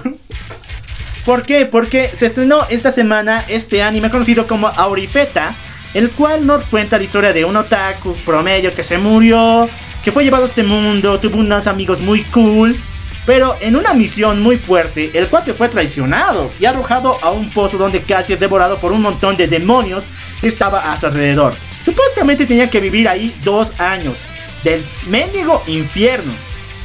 Hasta un punto donde este otaku, teniendo tanta hambre, encuentra a un dragón moribundo y se come su carne.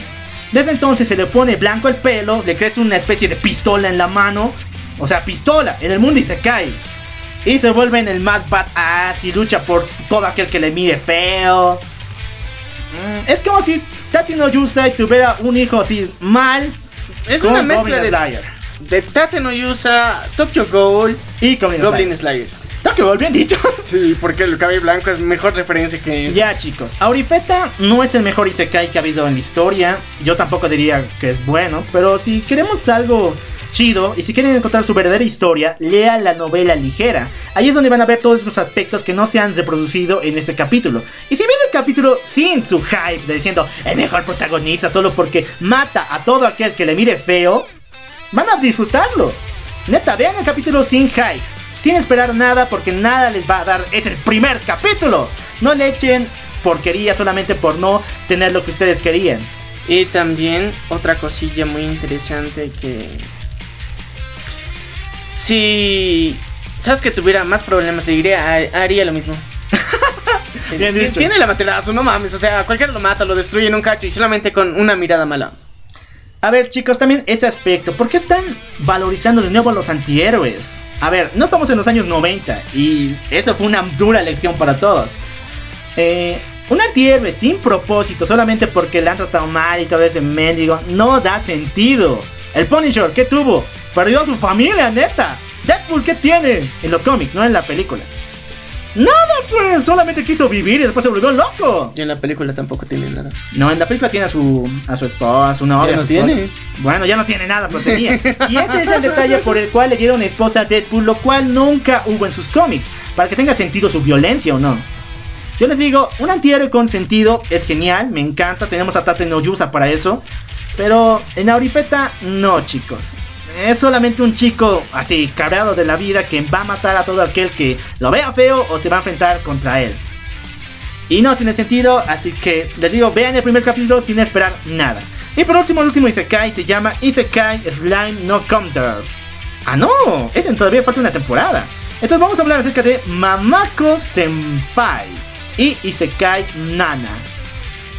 A ver, ¿cómo decirlo esto sin que suene enfermo? Neta. Y hasta puse un meme de esto.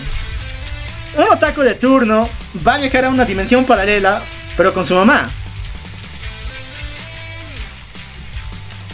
Es eso solamente. Muchos chicos han visto el capítulo, han visto pero buscando incesto.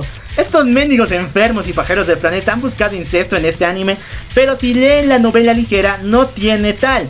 Prácticamente es una burla a los isekais. ¿Por qué? En su primer momento, su mamá es más capa que él y lo cuida a cada momento. Y se supone que el chango es el héroe elegido para salvar ese mundo. Me agrada la idea. Me agrada. Pero es como. Las Es mamás como- Marte. Eso. Exactamente lo mismo. Y es igual ese capítulo de Los Simpsons donde Marge juega WoW con su hijo, Ah, ¿recuerdas? sí, y es más.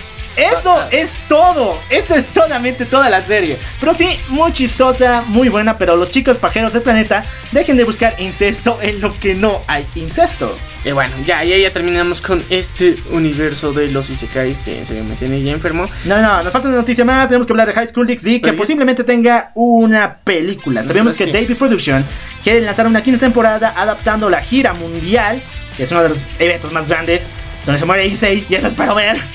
Eh, Alerta de spoiler, pendejo. ¡Se muere! Eso fue hace tres años, no manches. Hay personas que no leen manga. Ya, les voy a dar otro spoiler, se vive. Ya, ya. ya, ya. Y bueno, con esto acabamos el espacio de las noticias del mundo. Es que es- anime. High School de que en serio te emociona mucho. Gracias, Rías, te amamos. Esperemos ver cosplays de ti muy pronto. Exactamente, pero ahora tenemos que dar dos noticias muy tristes y por esto sencillamente voy a quitar la, la música de fondo, ¿ok? Ok. Ok, em, la primera sí es para compartir con muchos fans porque si bien no eran mu- muchos los aguerridos y también los amantes del universo de Disney, tenemos que compartir que la muerte de uno de los actores más joven como era Cameron Boyonce nos duele a todos los fanáticos de em, Son como niños, Descendientes y de Jesse. Yo personalmente me encantó su participación en Son como niños. Es uno de los mejores que he visto como los hijos de Adam Sandler porque o sea, ha tenido hartos. Pero muy buena. Pero su participación en Descendientes y en Jesse es más recordada por los fans. Sí, es que sabemos que muchos de ustedes han tenido gran parte de su adolescencia e infancia viendo estas series, entonces por eso te llega el cocoro. Entonces muchas personas se han puesto muy sad por todo, la, la- todo el trauma, porque de un día al otro, porque nadie se lo esperaba. Literalmente, generalmente muestran una muerte anunciada como el libro, pero eh, en este caso no fue así. Fue de un día al otro y justamente no- nosotros nos encontrábamos eh, justo en la cosplay day y nos sale la notificación y nosotros, what the fuck, qué demonios pasó aquí y todo el internet se detuvo. Y se suma al club de los chicos de 20. ¿Por qué? Porque aunque no me lo crean, así como hay el club de los 27 con las estrellas del rock que si no alcanzan esa edad, también hay uno en Disney. Y esto es bien oscuro. ¿Por qué?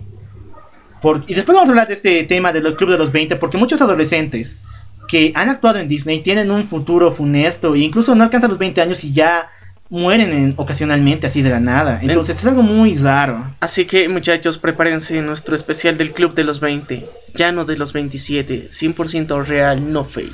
Y bueno, sigamos hablando de las noticias tristes. Igual tiene que ver con Disney. Y este es un jalón de orejas a esta compañía tan... Rata. tan- sin, tan- sin sentido, sin moral ya. Tan rata, Y si ustedes pensaban que Disney hace todo por sus fans, tan rata. escuchen esta historia. Ollie Jones era un niño de 6 años, el cual amaba a Spider-Man con todo su ser. Ese chico tenía una enfermedad terminal, cáncer en la sangre desde que nació, y a solo 6 años falleció en la anterior semana. Su padre hizo una gran convocatoria en internet para que Disney le permitiera tener la imagen de Spider-Man en la tumba de su hijo, porque o sea, era fan a más no poder de Spidey. Disney rechazó esta propuesta. Y lo peor fue lo que dijo. Señaló que no querían que Spider-Man tenga que ver con una muerte. Y yo te digo, ¿y qué fue la muerte de Gwen Stacy? ¿Acaso no, no se impuso algo así eh, Spider-Man? ¿No se empoderó con eso? ¿No se alzó y ganó la gloria? Puntos suspensivos. Dios, Disney, en serio, has fallado no solamente a los fans de los cómics, a los fans de todo el universo cinematográfico, a los Star Wars, sino también a los fans aguerridos, a los niños a don- a- para los que tú trabajas. Entonces, yo te pido por favor que le concedas el permiso a este muchacho para que tengamos por fin eh, el honor a este niño, Ollie Jones. O tenemos un plan B, tráelo a Latinoamérica y aquí no tienen marca registrada ni derechos de autor, así que lo podrías hacer sin pedir permiso, así que tenemos plan B. Exactamente. Y otra noticia triste que no es tan triste, pero la informamos al comienzo de este podcast, es que Mighty Morphin Power Rangers está a punto de estrenar el número 40, donde aparecerá el Ranger Naranja, el cual va a ser un niño llamado Tyler. Y este chico va a tener una enfermedad terminal. Obviamente, esto con la fundación Make a Wish. Y escuchen bien, todos aquellos que vayan a la San Comic Con tienen que comprar este cómic y van a apoyar con un dólar a toda la fundación Make a Wish. Y esto sí hay que aplaudirlo porque realmente estamos viendo que las personas y dentro hasta del mundo de los cómics se les ha movido el corazón y estamos haciendo cosas decentes, cosas buenas por la humanidad. No solamente quedarnos en cuatro paredes y no solamente encerrarnos en un mundo y se cae. Así que muchachos, tienen que hacerlo la San Diego Comic Con está ahí. Si puedes asistir, si tienes algo que contarnos de ahí, estaremos felices. Y si tienes un ejemplar, mándanos una selfie con ello. Estaremos felices de postearlo dentro de nuestra página. Exactamente, si tú tienes el ejemplar de Mighty Morphin Power Ranger número 40, mándanos una foto porque, o sea, también queremos apoyar a toda esta iniciativa que están haciendo Make a Wish. Y bueno, finalizamos con todo este desglose de noticias fenomenales, increíbles, de principio a fin.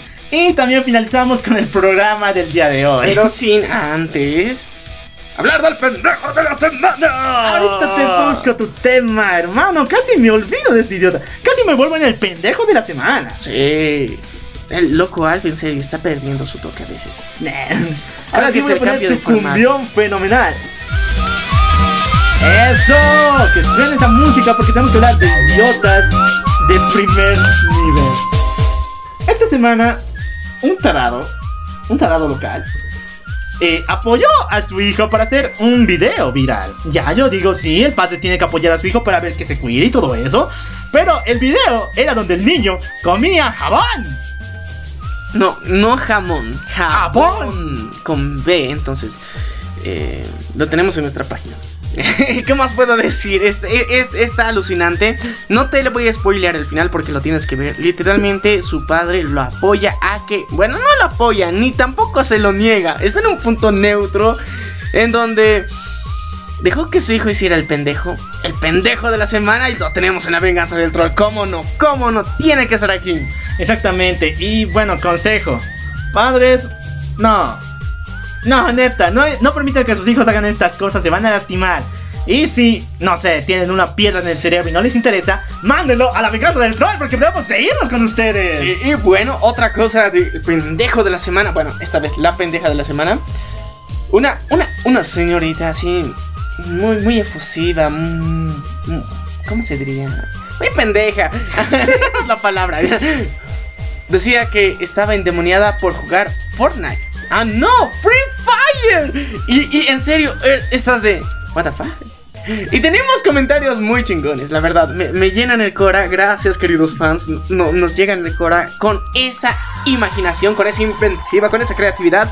Porque podemos hacer lo que nosotros nos tenga en gana y jugar Free Fire todo lo que quieran. Ya saben, muchachos, jueguen nomás, pero aún así se, se, mamó, se mamó, se mamó, porque en serio se inventó todo un cuento por Free Fire. No manches, no saben más que inventarse. Exactamente, y bueno, los pendejos de la semana están en todo, en todo momento. Y ahora me voy a mi amada Bolivia. Neta, esto va a doler joven se disfrazó de su mamá para recoger las calificaciones de su hermano, quien había reprobado en este semestre. Y bueno, si te vistieras con faldita y no sé, con liguero tal vez, te podría salir. Así es como lo hacen los trapos actualmente. Pero no te vistas de pollera, pues. Eh, lo más interesante es que podría camuflar. Neta, le sale. Le sale. Y, ah, se hizo viral, nos encantó. Es que, te digo, hay hermanos y hermanos. Te das cuenta que en serio ese sentimiento, esa hermandad real, 100% real, no fake, no como en los animes truchos. Esto es real, esto es 100% cierto. Puedes volverte trapito, bueno, sí, trapito. Trapito a la fuerza. No, no, no es a la fuerza, es te vuelves trapito por salvar a tu brother. O sea, con convicción ya. Con convicción ahí. Con... Hashtag trapito por convicción. Wow. Entonces, utilicen ese hashtag. No se olviden también etiquetarnos. Estos fueron los pendejos de esta semana. Nos llenaron el corazón de alegría. Nos reímos mucho de ellos. Y bueno, hasta aquí llegó la venganza del troll. Este episodio que nos pusimos con un hype por Power Rangers. No se olviden pedir su Knife Muffin Power Ranger número 40 para apoyar a Make a Wish y visitar la San Diego Comic Con que se viene grande, grande, grande. Y si no pueden ir y quieren saber todas las novedades, no se olviden quedarse en la venganza del troll que tendremos todas las novedades, todas las noticias, todo esto. Y no se olviden votar por qué formato les gustó más. Si primero el tema de la semana o primero las noticias. Esto estará presente en nuestra página de Facebook. No se olviden votar. Los esperamos, los queremos muchos, nuestros queridos fans. Exactamente, yo soy el locual. Yo soy Media. Y nos vemos a la próxima.